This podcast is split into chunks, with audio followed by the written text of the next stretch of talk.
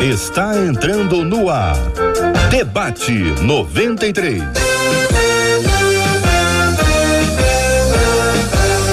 Realização 93 FM. Um oferecimento Pleno News. Notícias de verdade.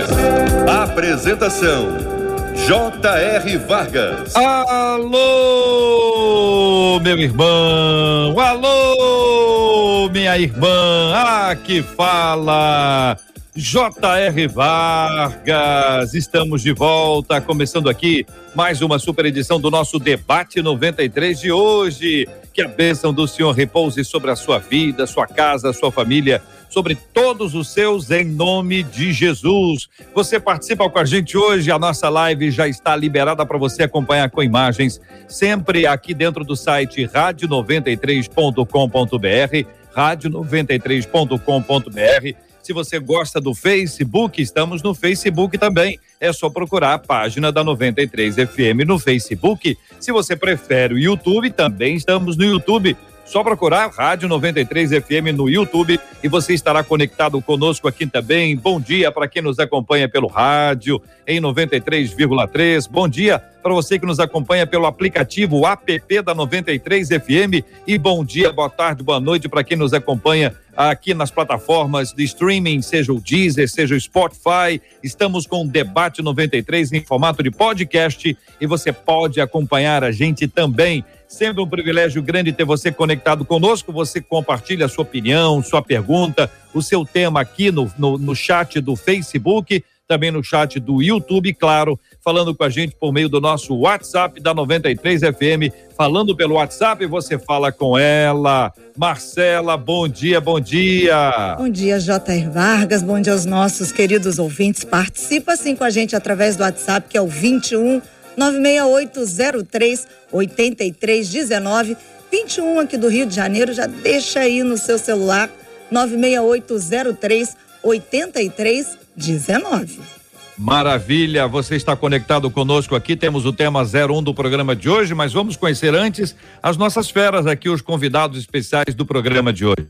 Nossos queridos debatedores estão chegando, a nossa menina da tela, a pastora Laudijane Veloso e os nossos queridos pastores, o reverendo Vanderlei Nascimento, pastor Fábio Nunes, todo mundo preparado para mais um super e abençoado debate 93. Maravilha, Marcelo. O tema 01 do programa de hoje, minha gente, é o seguinte: olha, a Bíblia fala em Filipenses 4, versículo 7, que a paz que vem de Deus excede todo o entendimento e guarda corações e mentes em Cristo Jesus. Eu pergunto a vocês, queridos debatedores, vou pedir que vocês expliquem esse versículo especialmente para a gente aqui, para a gente entender, para a gente compreender que paz é essa e como é que essa paz chega na nossa vida. Mas algumas perguntas uh, da, da nosso ouvinte vão ser respondidas ao longo do pro programa. Vou conduzir as perguntas aqui para a gente poder responder a cada uma delas. Como alcançar a paz de Deus no meio do, dos problemas?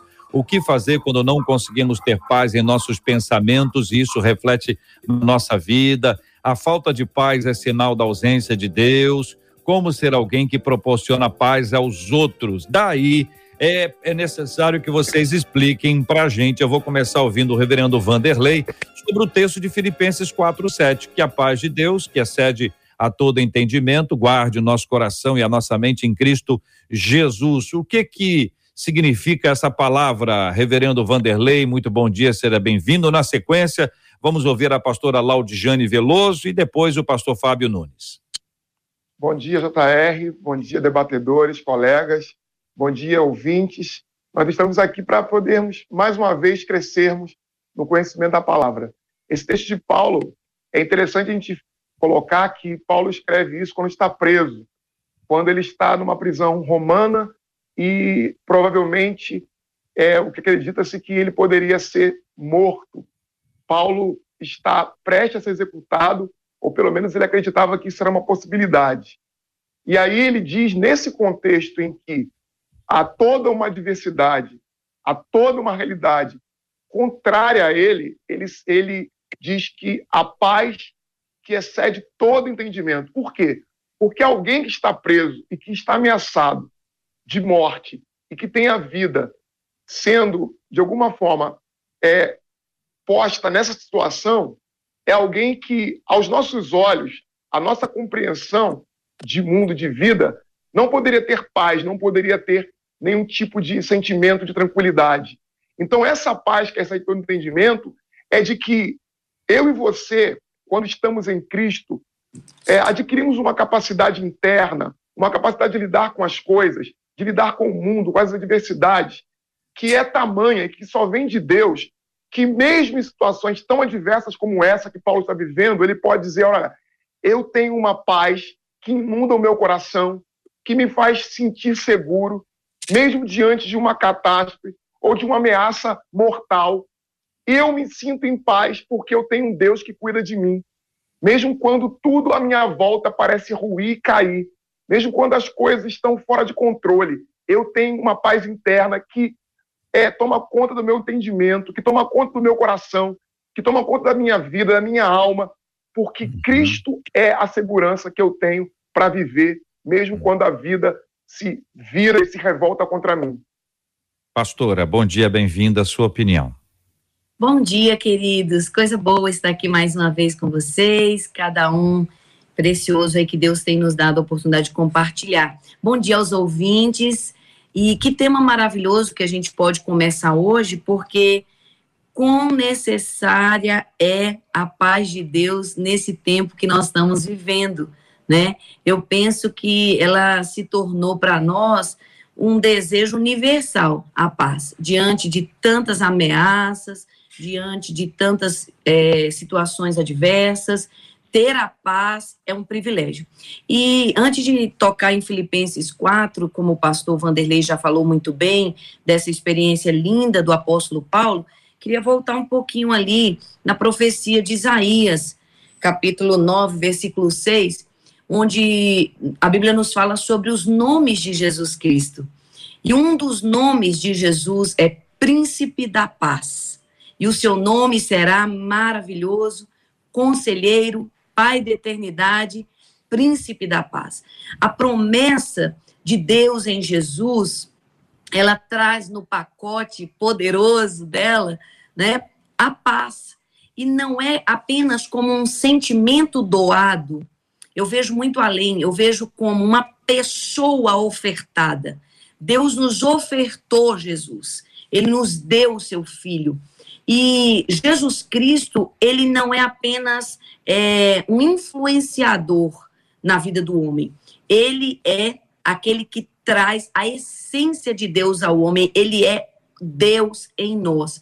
E quando nós falamos de Deus em nós, nós falamos do príncipe da paz aqui, habitando em nós. Ele é o detentor. Eu diria, eu chego a dizer que a paz ela é personificada em Jesus a partir de que o nome dele é Príncipe da Paz. Então, é um privilégio que aqueles que têm uma relação com Deus em Jesus Cristo, não de religiosidade, é, não de seguir dogmas, não de seguir é, é, misticismo, não de viver realmente a religiosidade, mas viver o Cristo, então, essa paz se torna um privilégio nosso. E foi isso que Paulo experimentou ali. Por isso que ele fala que a paz excede o entendimento. Porque como é que você, sem a revelação do Espírito Santo, vai explicar uma paz para uma pessoa que está no meio, por exemplo, de um naufrágio, que está no meio de uma situação de desemprego? Que está no meio de uma situação de divórcio.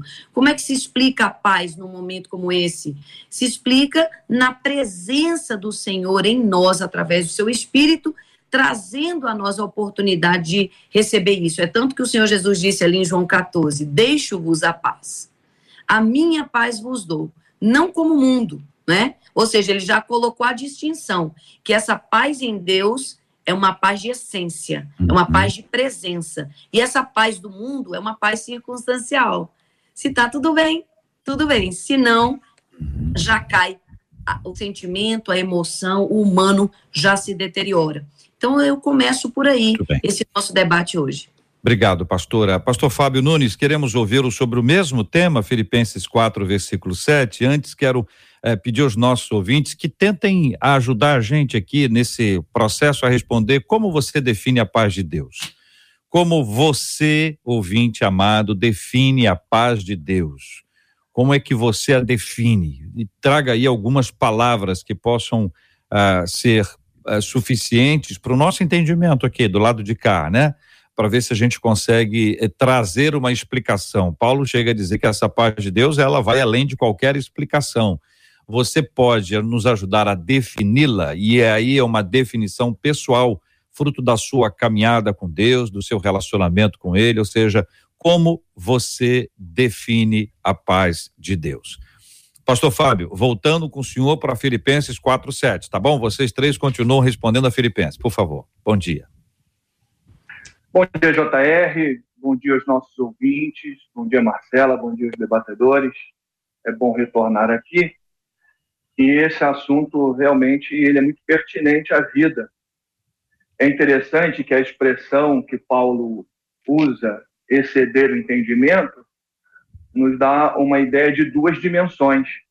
Uma que está no campo da razão humana, da lógica humana, do entendimento humano, das coisas que são terrenas, e aí já foi muito bem explanado a, a circunstância dessa carta, o apóstolo Paulo está preso, a igreja está com um problema. Nesse capítulo 4, você vai ver Paulo orientando duas irmãs que estão se desentendendo a reatarem aí novamente o relacionamento para as coisas caminharem bem, apesar de, da carta ser dito por muitos como a carta da alegria, ela está no meio do caos. Por isso que a paz que vem de Deus excede o entendimento, porque existe um caos natural, existe a realidade de um mundo decaído, a gente não pode perder essa visão. Tem gente que romantiza muito a vida que vivemos aqui, por isso se apega muito a este mundo, mas Paulo vai dando uma outra dimensão dessa paz. E aí é que a gente entra na questão que prepara esta fala. Paulo vai dizer assim: olha, nós somos cidadãos dos céus. Eu sei que a gente está vivendo aqui nessa terra diante de todo o caos, diante de toda a realidade deste mundo, mas nós temos uma outra esperança. A nossa esperança está no céu. E essa esperança que está no céu precisa influenciar a nossa vida hoje e agora. E aí ele vai dar um outro conselho. Já que nós somos cidadãos dos céus, não tenham ansiedade por coisa alguma.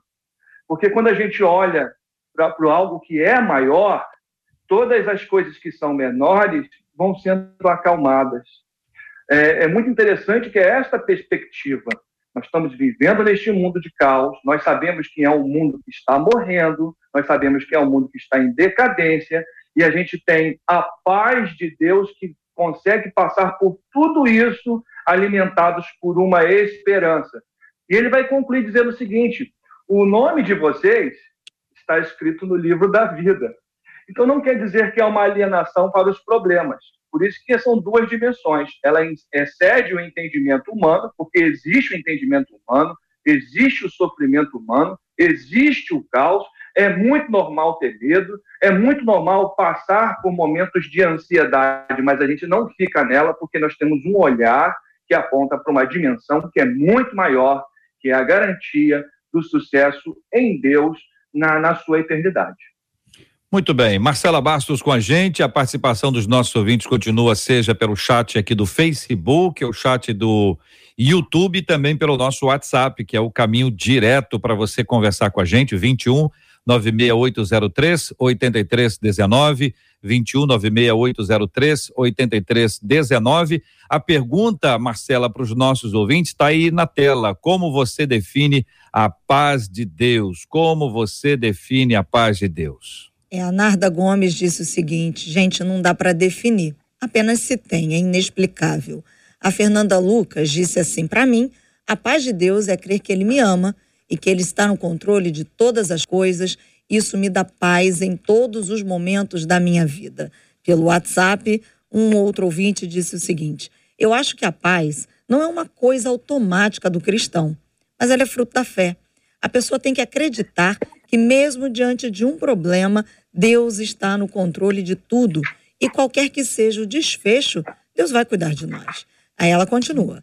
De, nós devemos exercitar a fé em Deus todos os dias. Eu sempre fui ansiosa e isso arrancava de mim a minha paz. Depois de muito buscar em Deus, entendi que, mesmo as coisas não acontecendo no meu jeito, em Deus, através de Jesus, posso me alegrar em todos os momentos. Paz de Deus é crer que você está protegido mesmo em meio à dor. Compartilha essa ouvinte aqui pelo WhatsApp, JR. Graças a Deus pelas respostas e palavras dos nossos ouvintes, porque são pessoas que estão respondendo com base numa caminhada com, com Deus. Aí você tem dois dois elementos que são ditos pelos nossos ouvintes, né? É uma questão de perspectiva de fé, ou seja, está fundamentada na palavra de Deus. Se a Bíblia diz que Deus dá a paz, a minha paz vos dou. Se o Senhor é o príncipe da paz, se o Senhor nos dá a paz que excede a todo entendimento, se a paz de Cristo é o árbitro do nosso coração, então nós nos apropriamos pela fé do que nos ensina a Bíblia. E aí passamos a experimentar. Então, não é só com base na experiência. A experiência é um reflexo, é a segunda etapa daquilo que a Bíblia nos ensina. Então, o ouvinte pega o que diz a palavra e crê. E aí traz essa sua perspectiva de fé para a vida, né? Como estivesse colocando agora, vai para o meu dia a dia, está espalhado aqui por onde eu andar. E essa graça de Deus é maravilhosa. Louvado seja o nome do nosso Deus e Pai. Uma pergunta que faz a nossa ouvinte, nós vamos trabalhar para respondê-la, é como alcançar a paz de Deus no meio dos problemas. Porque eventualmente há uma impressão de que está tudo bem, então eu estou em paz. Quando tem um problema, a minha paz foi embora. E não resta dúvida que em algum momento do problema, a paz ela dá uma desaparecida. Mas quando ela é real, é verdadeira, um momento ela volta. Então, como alcançar a paz de Deus no meio dos problemas? Pastor Fábio, eu agora começo pelo senhor, vamos para o pastor Vanderlei, vamos para a pastora Laudijane, assim roda a nossa tela com a participação dos queridos debatedores. Bom, JR, a paz de Deus já está oferecida pela vontade dele. Ele já agiu e tudo aquilo que deve promover a paz ela já está estabilizada no próprio Deus. Por isso que é, o nosso coração precisa estar em Jesus. Em contrapartida, nós temos as nossas limitações humanas. É quando Pedro está caminhando sobre as águas e de repente ele olha para os problemas e deixa de olhar para Jesus. Então a gente vai enfrentar isso. Uh, o apóstolo Paulo, nesse mesmo capítulo 4, lá no versículo 13, ele, ele nos dá essa ideia de que é possível é, ter momentos bons, momentos de escassez na vida, e, e momentos de, de, de abastança e momentos de escassez, momentos onde nós temos a vida equilibrada e momentos que nossa vida está desequilibrada devido às circunstâncias mesmo da vida. E ele diz assim: Eu posso todas as coisas. Eu entendo que é, o que Deus estabeleceu já nós podemos nos apegar, pela fé, Deus estabeleceu esta paz, Deus já executou o trabalho que deveria ser feito, e aí há um exercício diário. Nós temos que exercitar, nós temos que nos disciplinar, nós temos que exercer a fé, nós temos que exercer a nossa mente, nós temos que desenvolver os nossos sentimentos, olhar para tudo aquilo que já está estabilizado por Deus e tomar decisões diárias desde as coisas mais simples da vida como nas coisas mais complexas. A gente vai dizendo, não, Deus está no controle. Está tudo ruindo, estou preso, os irmãos estão brigando, mas a alegria que está em Deus. Isto é um exercício da fé, é um exercício diário.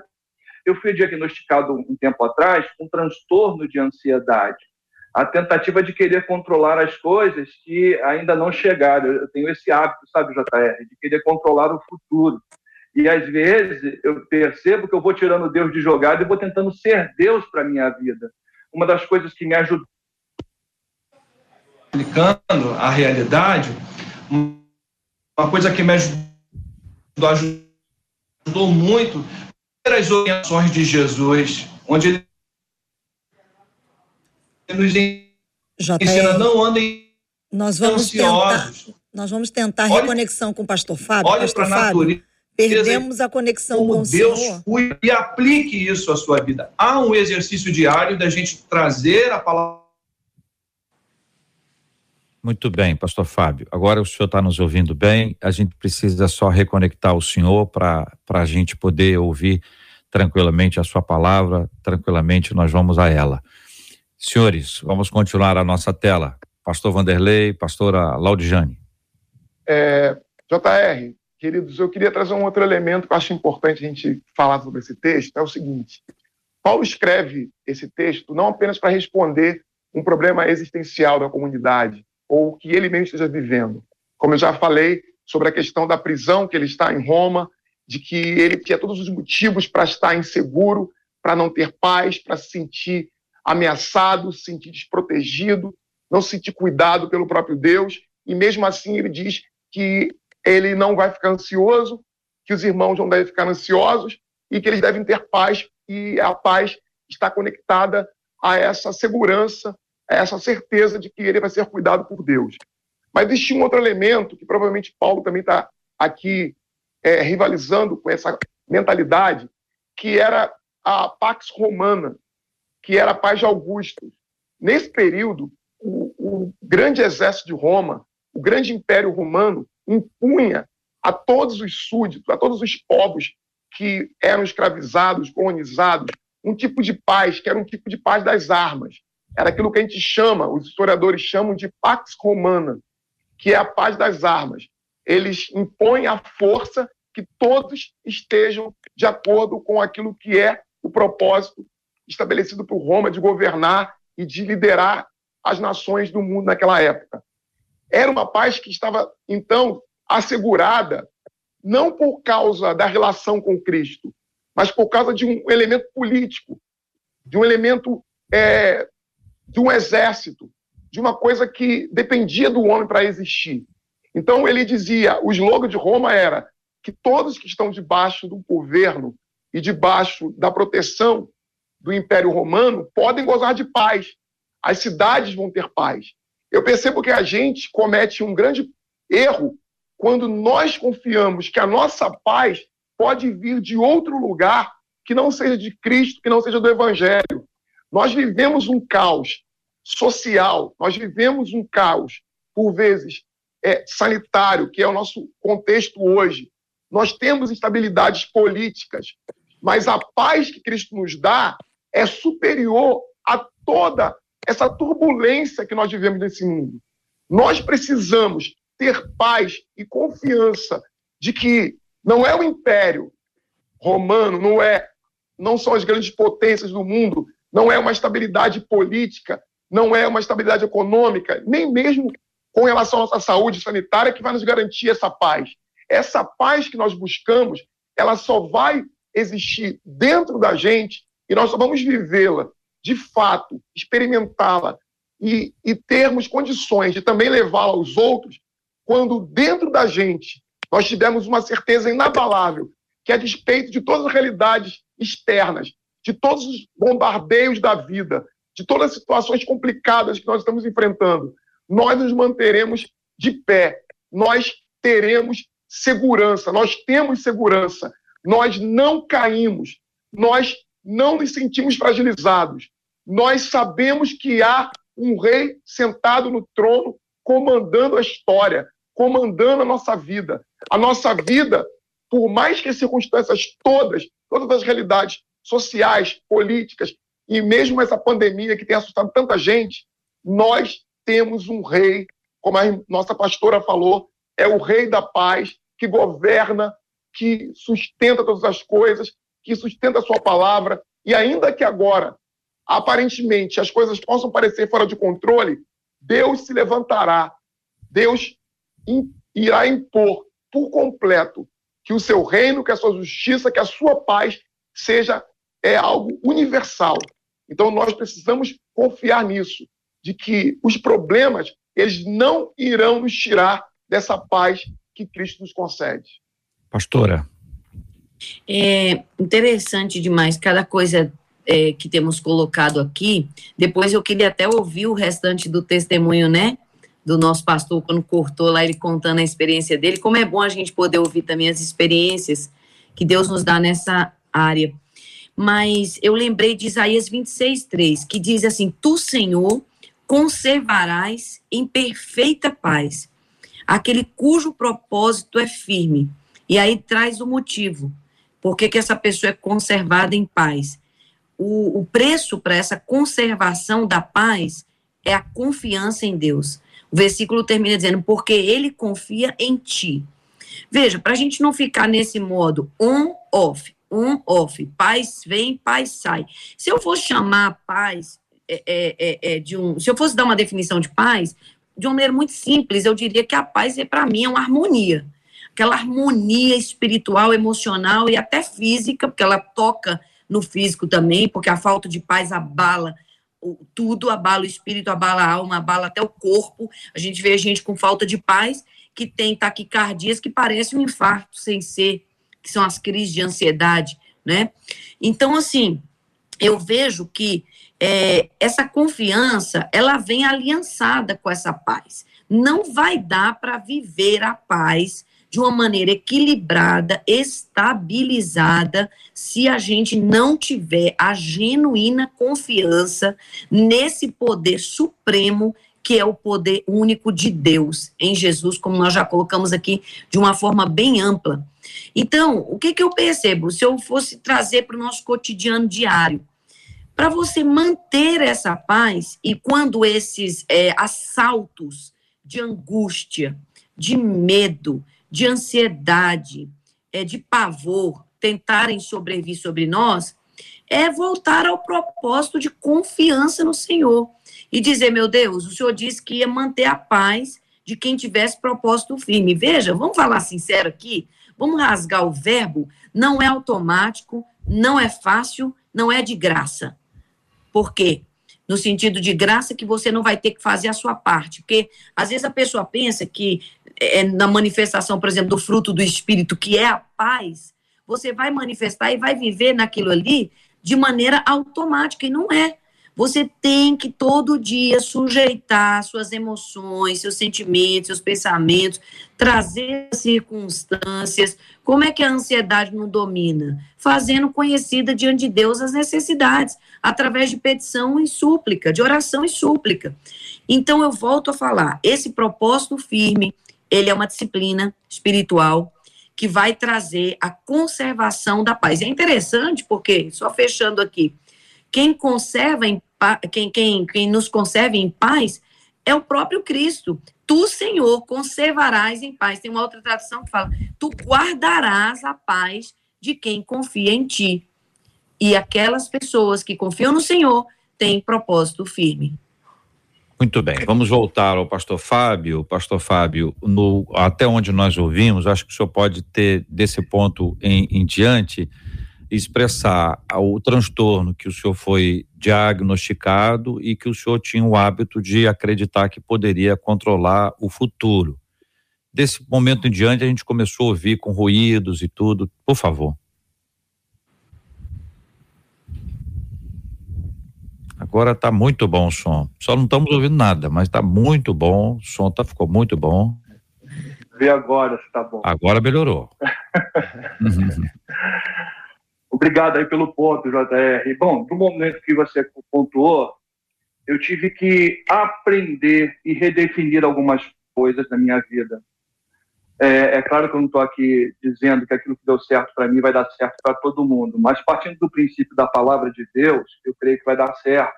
A palavra de Deus sempre vai dar certo. Então, Uh, Jesus foi o meu companheiro nos momentos de ansiedade, quando eu comecei a ler o Sermão do Monte e a orientação de Jesus sobre não andar ansioso e a gente olhar para os passarinhos, olhar para as flores do campo e aprender quais são os limites. Ele sabe quais são os seus limites e por isso aquilo que depende de Deus, eles descansam. E aquilo que depende deles, eles vão voar, os passarinhos vão voar todos os dias, eles precisam voar, mas o alimento é Deus quem dá. E isso é um exercício diário da fé. Como disse a nossa pastora, é uma disciplina. E não foi algo que foi conquistado da noite para o dia, foi uma caminhada. E volta e meia eu percebo que entro no mesmo estágio de querer controlar o meu futuro, e aí eu tenho que botar a mão na minha consciência e lembrar da palavra de Deus e me colocar no meu lugar. Então, aquilo que eu aprendi a limitar, isto eu não resolvo. Eu desisto de resolver e trabalho, opero no exercício da fé. Senhor, eu não posso ir além daqui.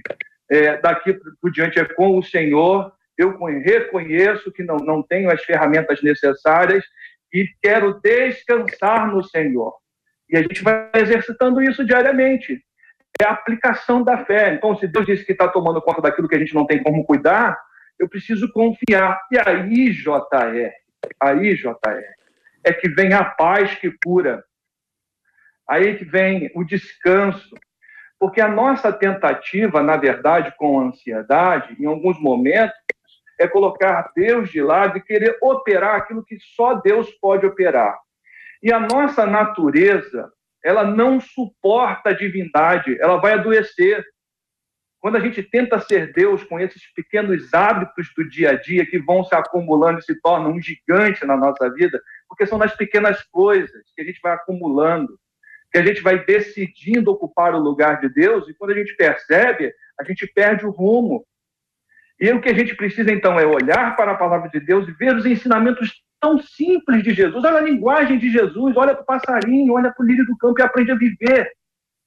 Viver é viver debaixo de uma dependência de Deus. Encontre os limites. O que é que você tem que fazer para que a sua vida ande? Agora, o que é que você tem que descansar em Deus? E é descansar de verdade. Isto tem me ajudado muito na minha caminhada, tem me curado. E quando volta, eu me apego novamente a essa disciplina e sinto a paz curadora que vem de Deus. Graças a Deus. Marcela.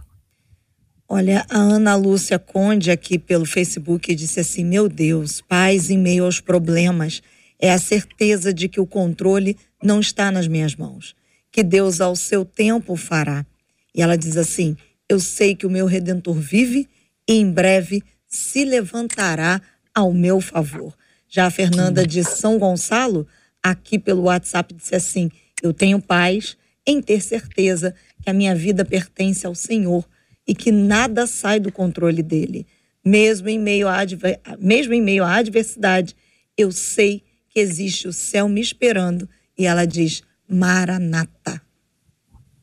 Palavra boa. Muito obrigado, querido ouvinte que participa conosco. Os nossos ouvintes continuam interagindo pelo nosso WhatsApp, que é o 96803 8319, 96803 8319, também pelo chat do Facebook, o chat do YouTube, onde você interage com a gente. Você pode assistir com imagens do debate 93 de hoje, pelo site rádio93.com.br, pela página do Facebook da 93 FM, pelo canal do YouTube da 93 FM, acompanhando pelo rádio em 93,3, pelo aplicativo o app da 93 FM e, claro, também pelo Spotify e Deezer posteriormente, onde os podcasts ficam disponíveis, assim como todos os programas ficam disponibilizados no YouTube. Você pode assisti-los a qualquer hora, mandar para pessoas queridas e preciosas, gente que você sabe que está precisando de paz. Hoje o assunto é esse, gente. O assunto de hoje é a paz.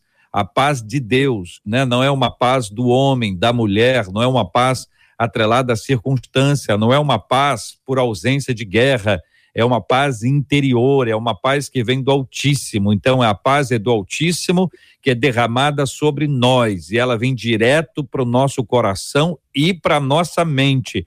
Veja que o apóstolo Paulo, lá em Filipenses 4, faz esse, esse destaque, né? O pensamento. A impressão que dá é que coloca um cadeado. Então, é o seguinte: olha, no coração e na mente, a ansiedade não vai entrar, porque ali habita a paz e onde a paz está, a ansiedade não vai entrar. Ou é um ou é outro. Não dá para ser mais ou menos. Como é que você está? Estou meio em paz. Como é que você está? Estou meio ansioso. A ansiedade, quando ela chega, ela não chega de repente. Ela chega, vai chegando aos pouquinhos, chegando daqui a pouquinho, ela empurra todos os móveis e ocupa a casa inteira. É uma encrenca.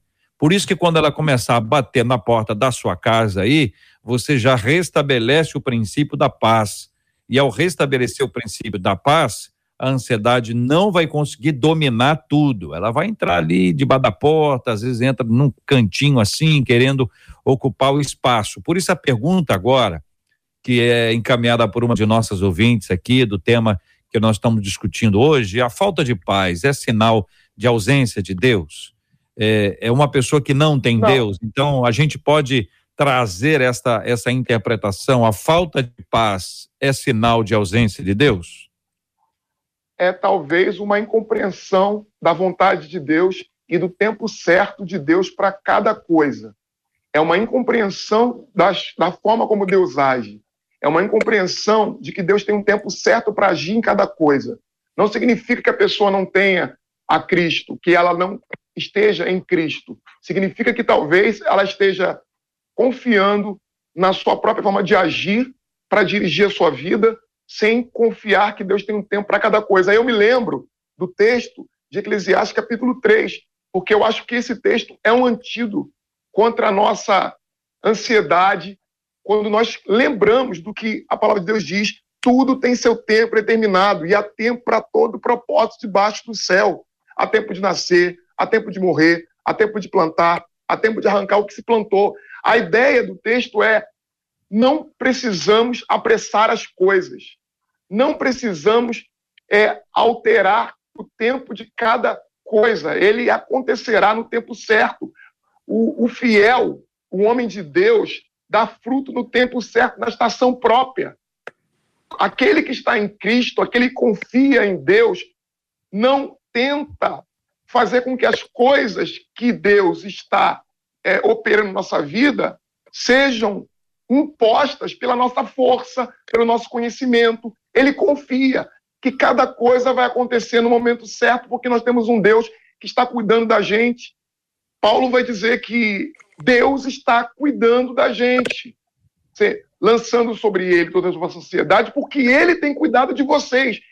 Tem duas alternativas aí. Ou eu não acredito que Deus está cuidando, ou eu acredito que Ele está cuidando e fico em paz e fico em paz, porque se ele está cuidando, eu tenho o melhor cuidado que eu poderia ter. Ninguém pode cuidar de nós melhor do que o próprio Deus. Então eu trago esse texto, eu trago essa palavra para minha vida, de que há um tempo para cada coisa, de que Deus está cuidando, de que a minha vida ela não é regida pela sorte, de que eu não estou sozinho nesse mundo, de que eu tenho o Emanuel, o Deus conosco, que é a nossa paz, a nossa paz é a confiança irrestrita naquilo que Deus pode fazer por nós. Então a ansiedade, ela cai por terra. Por que ela cai por terra?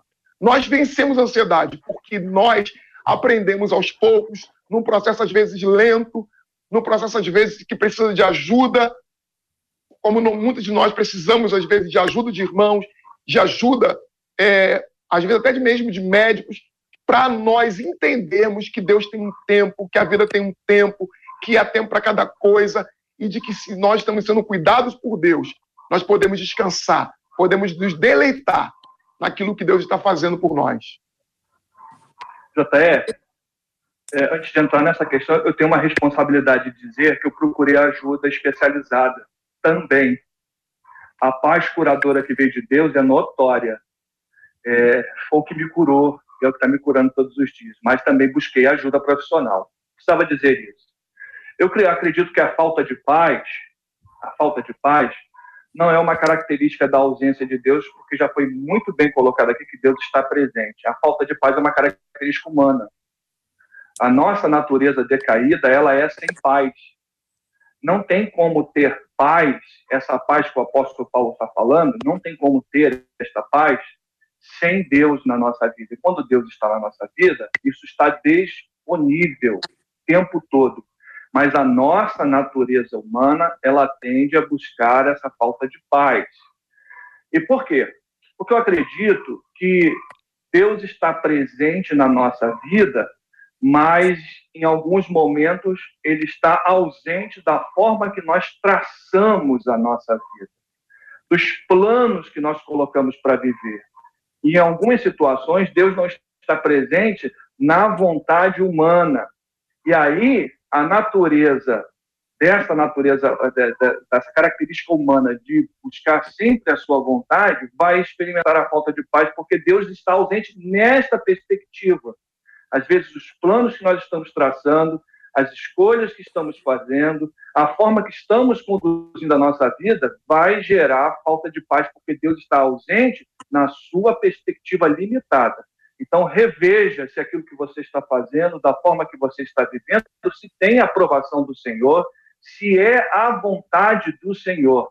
Porque há uma tendência muito forte que a gente enquadre Deus na nossa forma de viver e uma tendência muito forte que a gente não se enquadre naquilo que Deus quer para a gente. Pastora. Essa, essa questão de ausência de Deus, ela talvez esteja mais ligada ao excesso do humano. Não é que falta Deus, é que sobra carne, né? Sobra humano, sobra é, nossas vontades, nossas opiniões, como o pastor acabou de dizer muito bem. E, na verdade, eu vejo assim que o homem é tendente a querer estar no controle. Eu gostei quando o pastor Vanderlei falou que ele colocou algumas coisas que ele não resolveria. Isso eu não resolvo. Então, a falta de paz, ela é uma sinalização para mim. Uma sinalização que o homem está precisando muito de ajuda. Eu estou precisando de ajuda. Quando a paz falta, é um sinal de que nós estamos carentes carentes de duas formas de auxílio: do próprio auxílio de Deus, porque a Bíblia nos exorta a pedir a paz. Então, você precisa voltar ao dono da paz e pedir a paz, né? Eu amo aquele texto de número 6, a bênção do Senhor, né? O Senhor te abençoe e te guarde, o Senhor faça resplandecer o seu rosto sobre ti, e o Senhor tenha misericórdia de ti o Senhor sobre ti levante o seu rosto e te dê a paz. Então, se ele vai dar a paz, você precisa também pedir a paz. A falta de paz não, não significa que Deus não está em você, não está em mim. Sinaliza que nós precisamos de mais da presença de Deus. Precisamos de mais do governo de Deus. Precisamos de mais dessa entrega a Ele. E significa também que a gente precisa da ajuda dos outros, viu? Porque a falta de paz muitas vezes vem porque a gente quer caminhar sozinho.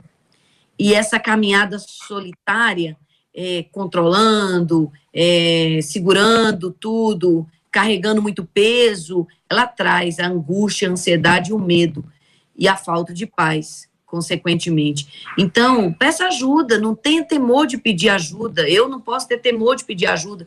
Pedir ajuda de Deus em primeiro lugar, sempre Ele em primeiro lugar. Eu, até com um remédio que eu vou tomar, primeiro eu oro. Porque eu falo, Senhor, primeiro eu coloco minha expectativa em Deus. Não é que eu não tomo o remédio, eu tomo. Mas primeiro eu oro, coloco minha expectativa em Deus, depois eu tomo o remédio. Ou seja, dupla ajuda ajuda de Deus e a ajuda das pessoas que Deus colocou aqui na Terra para ajudar a gente, como um médico, como um psiquiatra, como um psicólogo, como um pastor, como um pai, como um amigo, como um conselheiro, um irmão, uma irmã, que você pode compartilhar seu coração, aliviar seu coração, falar dos seus temores, falar dos seus anseios, falar da sua insuficiência, porque admitir, gente, já é 50% da vitória. Muito bem. Eu queria apontar para os queridos debatedores e ouvintes que a nossa vida ela está deixando de ser uma vida simples. A simplicidade está nos abandonando, ou nós estamos abandonando a simplicidade. As coisas estão ficando muito complexas e cada vez que a vida fica complexa, ela fica, ela se torna um ambiente muito fértil para a ansiedade, né? Ou para a ausência de paz, para os problemas pessoais, os problemas internos, os problemas interpessoais. E tem exemplos simples, né? Do que, que a gente precisa para viver. O que, que realmente a gente precisa para viver? O que, que a gente precisa para ser feliz? O que que até onde vai essa nossa felicidade, né? O que que o que que nos faz pessoas felizes e o que que a gente está colocando como um item para nossa felicidade. Uma pandemia como essa mostrou para muita gente o que é necessário de fato, o que, que é fundamental. Você não pensa na hipótese de que uma pessoa que está ah, num leito de tratamento intensivo, ah, entubado, que ele esteja ali pensando no seguinte: olha, quando eu sair daqui, eu vou comprar um relógio novo. Que relógio que eu tenho está muito feio, que relógio está muito velho. Ou então está pensando o seguinte: eu vou comprar uma sandália nova, porque a sandália, minha sandália, eu, vou, eu tenho que, eu tenho que comprar uma sandália nova, a sandália está muito feia. Em geral, a pessoa está pensando naquilo que é mais importante, naquilo que é fundamental. Ela sente falta da família, ela quer voltar à sua normalidade, rotina, ela lembra de pessoas importantes na sua vida. É assim que a gente pensa quando vive numa situação extrema, não é? Uma dor, você está pensando na cura daquela enfermidade, não numa coisa que. Mas passa o tempo, passa o tempo, o que que vai ocupar boa parte da nossa mente? Aquilo que a gente não precisa.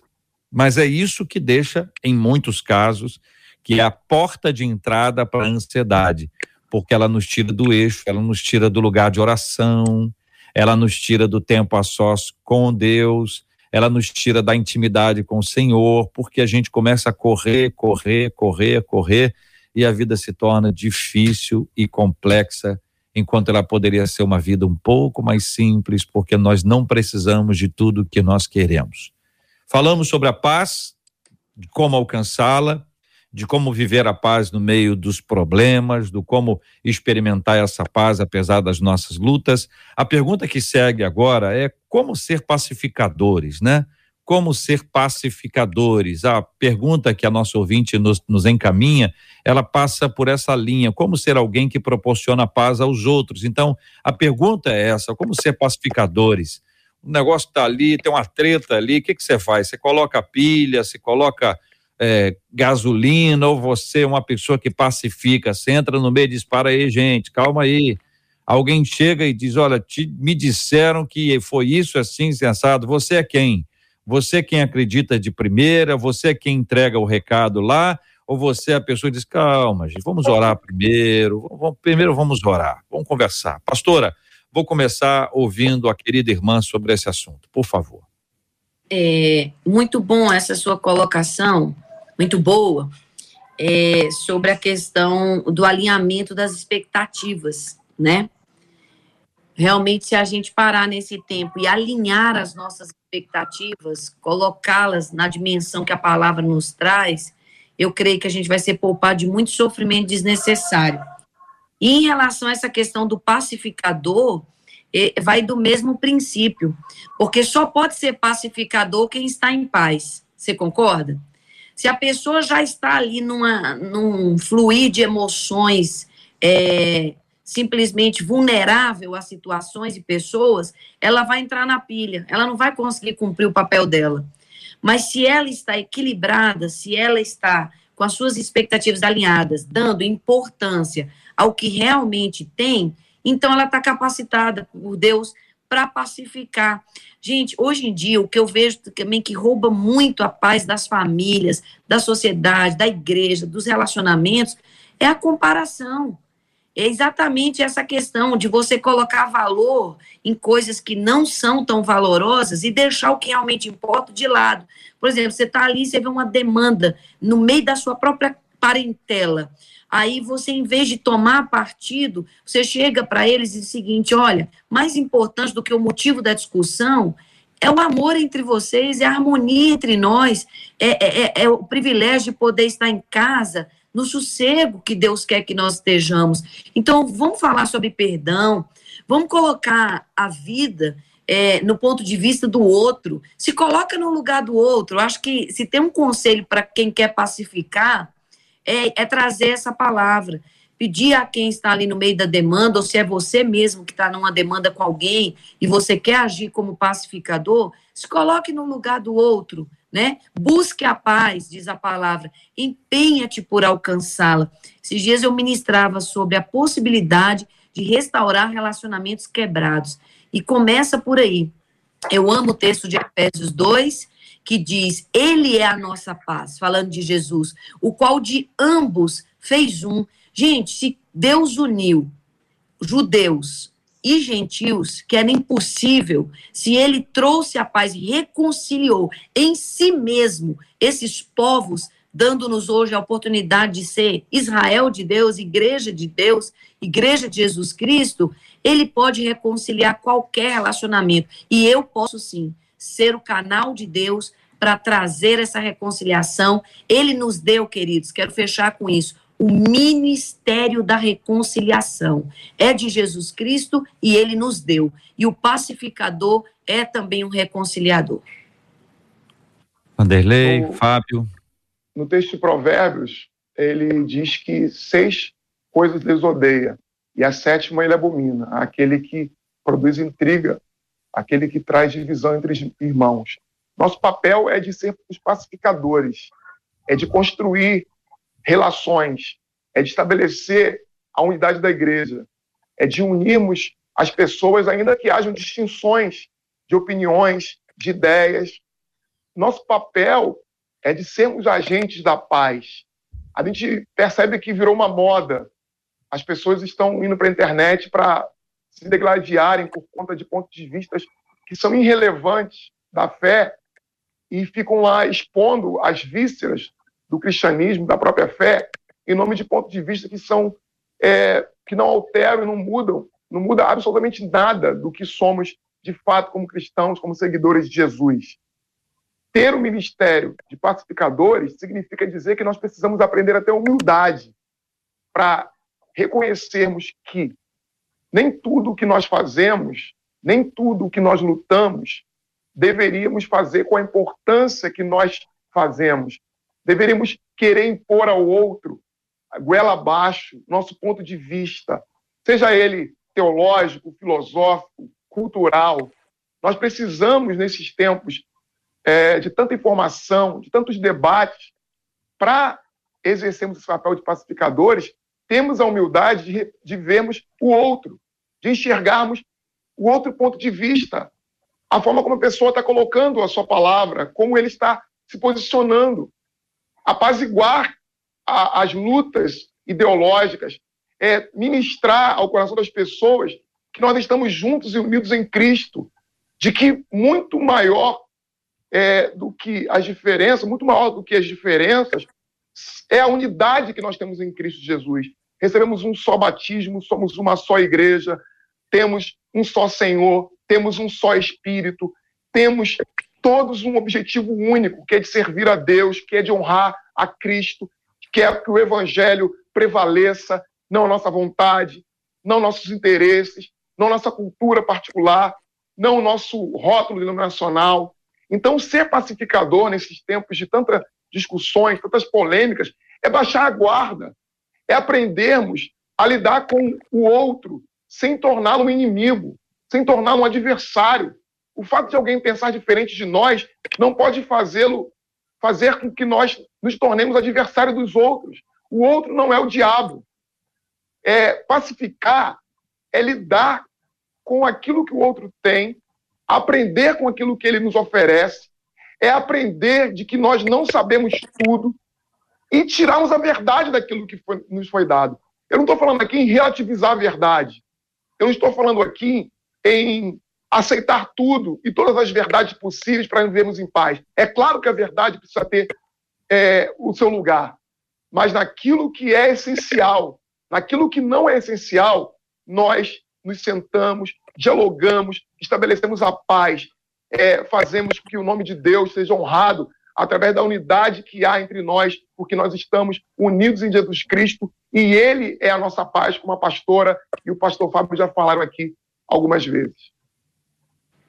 JR, é, eu acredito que existem alguns momentos na história que se firmou acordos de paz.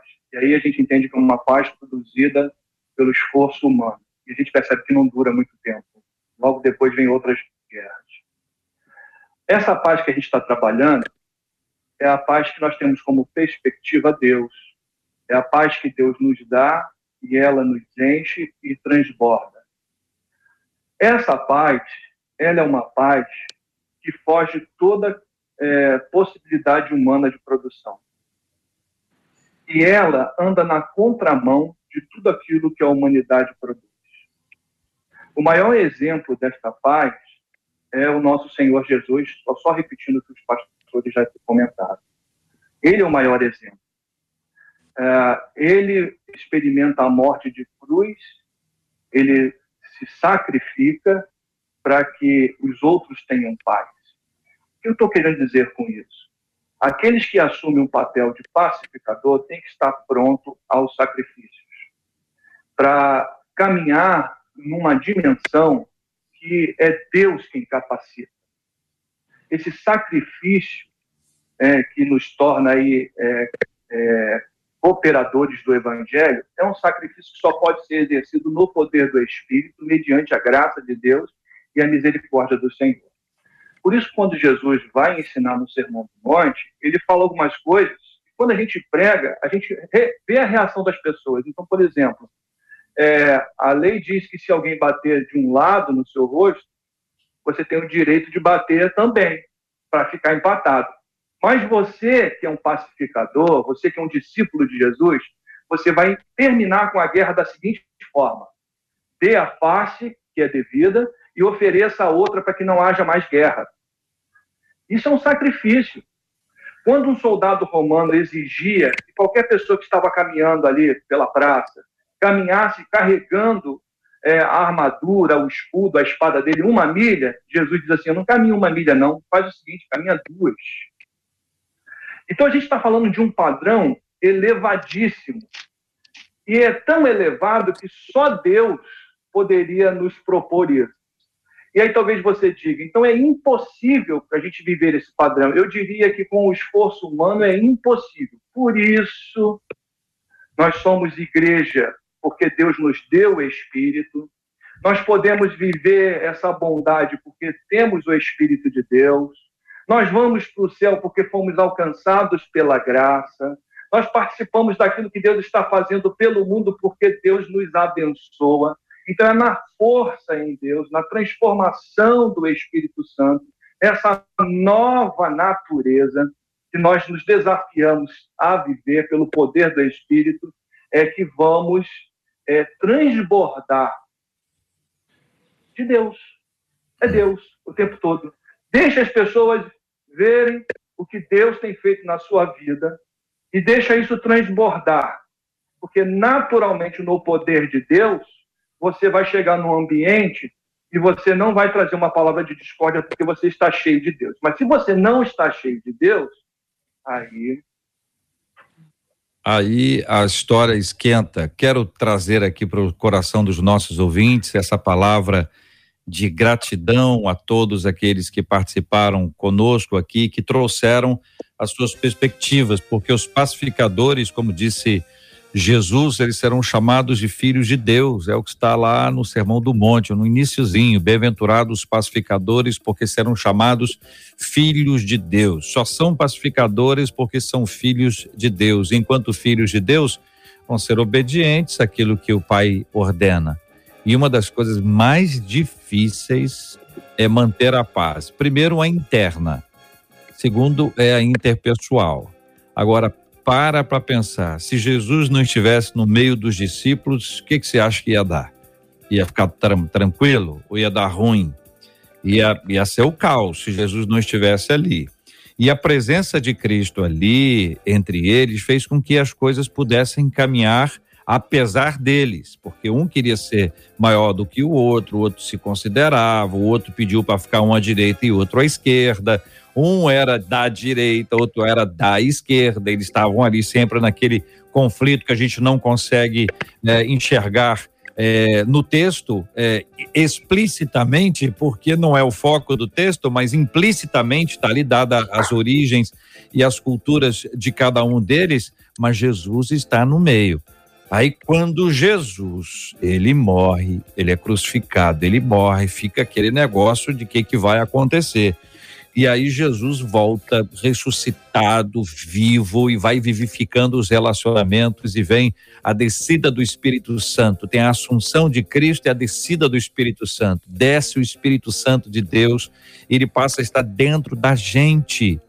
Então não há é, fundamentação para você afirmar que não tem jeito. Você pode dizer assim, é muito difícil em alguns casos você pode dizer assim, é quase impossível, mas ninguém pode dizer que é impossível, a não ser que dependa só da gente. Como não depende só da, da gente, Deus está conosco, Ele vai nos ajudando, vai nos fortalecendo. Pela graça do Senhor, nós vamos chegar lá. Que Deus incendeie o seu coração da paz de Deus que excede a todo entendimento. Muito obrigado, querida pastora Laudijane. Que Deus abençoe a irmã. Obrigada eu, pastor. Obrigada a cada um. Obrigada a cada ouvinte. Estamos juntos. Que graça e paz vos sejam multiplicados no pleno conhecimento do nosso Senhor Jesus Cristo. Maravilha. Muito obrigado, reverendo Vanderlei. Deus abençoe. Obrigado vocês. Obrigado, colegas debatedores, JR, Marcela, ouvintes, que a paz de Cristo possa inundar a vida de cada um dos irmãos. Pastor Fábio Nunes, obrigado, querido. Um forte abraço. Eu que agradeço, JR, e posso dizer que saio desse debate experimentando um pouco mais da paz do Senhor com os irmãos. Maravilha. Marcela Bastos, muito obrigado. E eu quero agradecer a vida de cada um dos debatedores do JR, muito dos nossos ouvintes dizendo aqui hoje pela manhã a oração que fiz foi pedindo paz, vários ouvintes, vários ouvintes mandando pelo WhatsApp e dizendo assim: "E quando eu liguei o debate 93, o Senhor tem me ensinado através da vida dos pastores, através da vida do JR, e eles estão agradecendo. Inclusive, o pastor Jorge Luiz no YouTube disse: o debate de hoje foi uma verdadeira aula, cujo professor, que é o Senhor Jesus, veio nos mostrar como devemos viver. E eu encerro também com o WhatsApp de um ouvinte que diz assim: ai de mim se não fosse a paz que Deus dá. Em meio às dores da perda do meu marido, da renúncia do meu filho ao Senhor, das dificuldades financeiras que aparecem a cada dia, aprendi a perceber o meu Deus em meio às tempestades.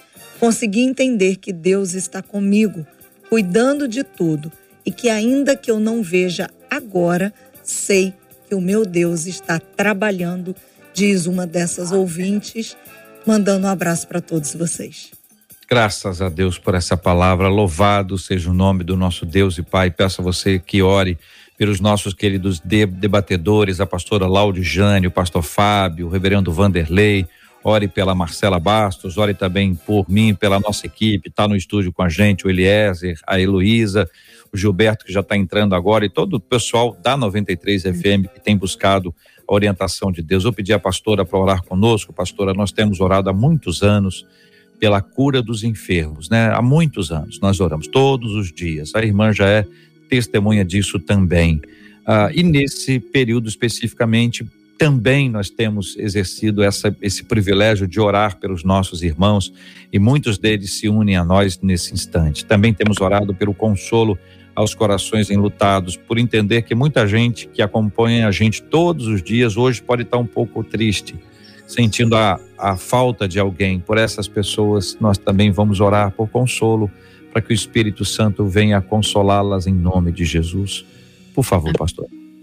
Pai, nós nos unimos aqui diante da tua presença e queremos invocar o Espírito Santo nessa oração, pedindo que o consolador fiel possa trazer sobre cada um de nós a manifestação da sua presença na medida do consolo necessário. Não tem sido, Senhor, um tempo fácil, mas tu és o mesmo ontem, hoje e o serás para sempre. Hoje eu quero, de uma forma especial, relembrar o poder do sangue de Jesus para curar-nos. A tua palavra diz: por suas chagas somos sarados. Eu quero aplicar hoje do sangue de Jesus, um dia derramado por nós. Hoje eu quero aplicar sobre a vida de cada enfermo e dizer: o Senhor te cure, que haja hoje um mover de restauração. Alcança, Senhor, agora cada um desses que clamam pelo teu nome pelo teu poder. Que esse derramamento específico do sangue das tuas chagas se manifeste hoje. Que a virtude, Senhor, que saiu daquele manto, hoje venha da tua parte, trazendo cura a cada um daqueles que necessitam. Nós nos unimos como igreja, nós estendemos a destra do amor, nós nos compadecemos e clamamos por nós e por nossos irmãos, no nome de Jesus Cristo. Amém e amém. amém. Que Deus te abençoe. Você acabou de ouvir Debate 93.